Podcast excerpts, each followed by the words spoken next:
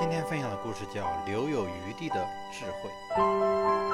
有位英国雕塑家，作品屡获大奖。一次，做记者采访他，请教雕塑的秘诀。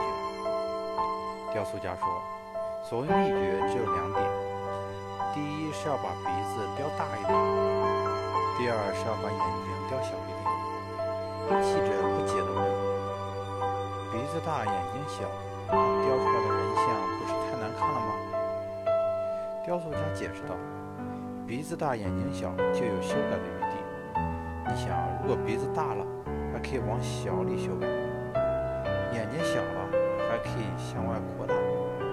反之，如果一开始鼻子雕小，就再也无法加大；眼睛雕大了，也没办法改小了。”记者茅塞顿开，这位雕塑家的智慧，对做人也是一种启示。